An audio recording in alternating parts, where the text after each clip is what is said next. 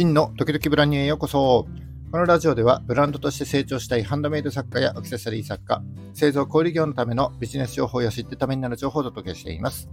ジュエリー製造販売を自宅4畳半の副業から始めて、個人事業で10年、法人となって10年やってきた経験から、少しでもお役に立てる情報を発信してまいりますので、いいねやフォローをぜひよろしくお願いいたします。10月7日土曜日の放送です。えーと、世間的には今日から3連休ということで、まあですね、おそらくこのラジオを聴いてくれる人もあまりいないだろうと思いますが、えー、このラジオですけども、今日でなんと通算200回目の放送を迎えました。パチパチパチパチ。ありがとうございます。えー、えっとですね。えー、昨年12月の28日から、まあ、おっかなびっくり始めてですね、えー、まあ、なんとか200回継続してくることができましたと。えっ、ー、と、前回100回を到達、100回目に到達したのが、え4月、今年の4月27日で、200回達成が今日ということなので、若干ですね、放送のペースは落ちているという感じにはなります。で、さすがにですね、毎日喋っていると、何話そうかななんていうふうに悩むことも多いんですけども、えー、今の僕にとってはですね、この朝のラジオが習慣となってきているので、収録できないとですね、一日ちょっともやもやしちゃって嫌なので、今後も継続して収録していきたいなというふうに思っている次第でございます。えー、それで今日はですね、えー、過去200回を振り返ってみて、特に評判の良かった放送をベスト5としてご紹介していきたいと思います。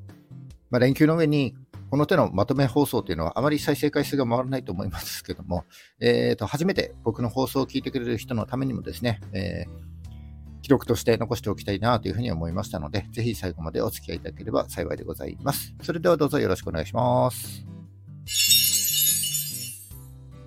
はい、えっ、ー、と、通算200回の中で、えっ、ー、と、特に評判の良かった放送回をですね、ベスト5としてご紹介していきたいなというふうに思います。ちょっとですね、何位から発表すればって悩んだんですけども、うんと、3位から1位をまず発表して、で、4位、5位はですね、後半にさらっとお話しして終わりたいかなというふうに思います。じゃあ、ちょっと早速参ります。えー、第3位ですね。えー、いいね率ていきます。えー、いいね率が41.7%。で、第3位はこのいいね率41.7%が同率で 2, 2件ありましたので、えー、2つご紹介いたします。えー、1つ目が、えーと、7月27日放送の5つの技術で作る共感メッセージです。はい。えっ、ー、と、この放送回では、コピーライターの佐々木健一さんが書いた伝え方が9割という本からですね、えー、刺さるメッセージの作り方、えー、5つの技術をご紹介しております。えー、話の背景として、えっ、ー、と、まあ、あれですね、世界のデータ流通量がものすごく増えてきてますよという背景がございます。で、砂の数ほどですね、情報が溢れ返っている今、SNS を一生懸命頑張っても、そしてお金をかけて広告を出してもですね、えー、見る人にメッセージが刺さらないと人は行動してくれません。だから、えこのメッセージの伝え方というのが、え技術として必要なんだということをこの本では教えてくれています。えこれからブランドを展開していく上で最も重要なキーワード、共感ということをベースにですね、えメッセージの伝え方という技術は、この放送を聞いている全員がですね、身につけてもらいたい技術になります。で他のブランドだったり、え無数にある商品と差別化を図ってですね、え自分のブランドの商品を選んでいただくためにも、えそして、この伝え方一つで、え集客も売り上げもですね、何倍も変わってきますので、ぜひ、えこの回のラジオを聞いていただければ幸いでございます。はい、えっ、ー、と、同率3位、えー、同率の2つ目ですね。えー、これが6月2日放送の世界でここだけの技術を現場からレポートになります。と今年の6月1日に、えー、宮城県内にあるとある、えー、ジュエリー工房を訪れた際にですね、訪ねた際に感じたことをレポートとしてまとめた放送会まとめた放送会になります。うん、と僕はですね、これまで結構たくさんの、えー、素晴らしい職人さんや作家さんと出会ってきまして、本当にいろんなことを教わってきました。えー、制作に関すること、技法に関することはもちろんですけども、えー、商売に関することだったり、えー、ジュエリー、アクセサリーの魅力、それから材料や工具の魅力、えー、ものづくりに対する心構えなどなどですね、えー、本当たくさんのことを学んできました。で、えー、自分が、僕が、えー、経験してきたことと同じようにですね、えー、これからジュエリー制作を学びたい人に、えこの魅力をたくさんのことを伝えていきたいなというふうに思っていて、それがですね、僕自身の使命だと思っております。で、リアルな現場を目にして感じたことを伝えるということもですね、僕の使命の一つでございまして、まあ、機会があれば全国の工房を訪れたいと思っておりますけども、えー、6月1日に訪れた、えー、その宮城県内にあるとあるジュエリー工房ですね、えー、そこでお話を伺ったのは、この道50年のベテランの職人さん、そしてですね、うん、その後を継ごうと決意を固めた職人さんの2人です。で、この工房はですね、いわゆる手作りのジュエリー工房ではなくて、えー、日本でも数少ないですね、マシンメイドによるジュエリー工房になります。で、おそらく皆さんは、えー、マシンメイド、機械なら、えー、自動でやってくれるんでしょうなんていうふうに思ってるかもしれませんけども、いやいや、とんでもないです。機械はですね、えー、0.1ミリの機械の操作で仕上がりが大きく変わってくるので、え、まさにですね、え、職人の手の世界そのものなんですよね。で、この回でお話を伺ったその2人の、えー、職人さんの手の感覚だったり、え経験、そして勘ですね。そういった、えまさに職人がなせる技とものづくりに対する思いがですね、この機械たちに宿っているんじゃないかというふうに感じた時代でございます。え本当ですね、この撮影にご協力いただいたお二方、お忙しい中ですね、答えをいただきましてありがとうございました。えー、学びある時間、とても楽しい時間を過ごすことができました。この場を借りて改めてお礼を申し上げます。えーと、残念ながらちょっと企業秘密のために製品を公開することはできないんですけども、えー、この放送回を聞いていただいて、えー、それと記事にもしておりますので、マシンメイドによるジュエリー制作の魅力や職人の思いがですね、少しでも伝わっていただければ幸いでございます。えー、以上が3位までのえー、放送回になります。えーと、次が2位ですね。えー、いいね率が50%になります。えー、9月13日放送、初心者のためのライブ配信です。えっ、ー、と、まあ、46年間生きてきて初めてですね、この前ライブ配信をやったんですよね。で、そのこと、そのライブ配信をやった時に感じたことだけじゃなくて、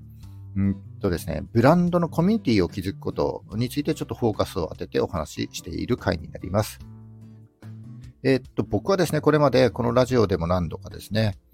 えー、日本はどんどん人口が減少していく、この日本において、えー、自分のブランドのコミュニティを築くということは、えますます重要な課題となっていきますよという話をさせていただいております。えっ、ー、と、コロナを経てですね、作家やブランド、クリエイターと言われる人たちがこう、ぶわっと一気に増えた一方で、えー、今後日本の人口が減っていくというのは目に見えている事実なので、えー、ブランド独自のコミュニティを作るということがですね、今後一気に伸びていくためには非常に重要な基盤になっていくということをお伝えしてきています。でもですね、このコミュニティというのは一朝一夕で構築できるものではなくて、えー、自分から自ら、え、行動を起こして長い時間をかけてじっくり育てていかなければいけないものだと思います。で、この放送回でお話した内容というのは、え、そのコミュニティを築いていくにあたってですね、うんと、オフラインでイベントをやるにしても、オンラインでライブ配信をやるにしてもですね、え、共通のやり方というようなお話を、え、この放送回ではさせていただいておりますので、えー、自分のブランドでコミュニティを作っていきたい、えー、強化していきたいなというふうに考えている人は、ぜひ聞いていただきたい放送になります。はい。以上、ここまで3位と2位をご紹介してまいりました。それでは第1位を発表してまいります。えっ、ー、と、第1位、いいね率がなんと66.67%ということですね。えー、第1位は、9月28日放送のお金を作るものは何？という放送回になります。え、先週のお話ですね。えー、っとですね、お金を作るものは何というテーマで、提供価値の最大化について解説した放送になります。えー、お金を生み出すのは、働いた時間ではなくて、えー、お客様にどれだけ価値提供ができたかということです。つまり、えー、お金を増やすためには、え提供価値を最大化すればいいということになります。そしてその提供価値を最大す最大化するために必要なのは、提供する価値の数を増やす、提供する価値の単価を上げるの2つになります。はい。で、そしてこの2つは掛け算になっていますので、提供する価値の数を増やして、提供する価値の単価を上げれば、えー、提供価値は最大化できるということになりますね。もう一回言いますよ。えー、提供価値を最大化するためには、提供する価値の数を増やす、提供する価値の単価を上げる、これらが掛け算だということです。えー、ところが、私たちが活動できる時間というのは限られています。えー、1日は24時間。これは人間みんな平等で、えー、この放送を聞いているリスナーの皆さんも、え、総理大臣もハリウッドの俳優もみんな同じです。で、この24時間のうちですね、え、睡眠時間を6時間として、夜寝る前と朝起きてからの活動時間、朝ごはんを食べたり、髪を整えたり、寝る前にお風呂入ったり、テレビを見たりという、えー、その前後の時間を各2時間ずつとして、えー、睡眠時間6時間と合わせて、合計10時間になりますので、えー、その10時間を24時間で差し引くと、残り14時間、この14時間の中で、どれだけ多くの価値提供ができるかということに、え、なってくるわけです。えそんな限られた時間の中で、どうすれば提供する価値を増やすことができて、価値の単価を上げていくことができるのか、つまり、どうやれば提供価値を最大化していけるのかということについて、えー、具体的なアプローチ方法を、えー、解説していますので、ぜひ、えー、この放送回を聞いていただければと思います。え、第1位は、いいね率が66.7%、ん ?66.67%、えー、9月28日放送のお金を作るものは何でした？はい。えー、以上ですね、3位から1位まで発表させていただきました。で最後にですね、4位と5位を発表させていただきたいと思います。え、第4位が、いいね率が40%ですね。えー、3月3日放送の在庫は悪化という放送回になります。えっと、在庫は大切な要素ですよね。えー、在庫が多ければすぐに提供できますけども、売れ残るとお金が使えなくなります。えー、そこでこの放送回では、在庫を適正に保つ方法として、えー、出荷バランスの最適化、材料の標準化、そして仕入れの適正化ということについて、えお話しさせていただきました。えー、っと、在庫をですね、効率的に管理して、より良い作品作りを続けていることが、えー、まあ、大事ですので、ぜひこの放送回を聞いていただいて、在庫管理の重要性とその方法について、えー、学んでいただければ幸いでございます。そして5位は、インネ率が36.36%で、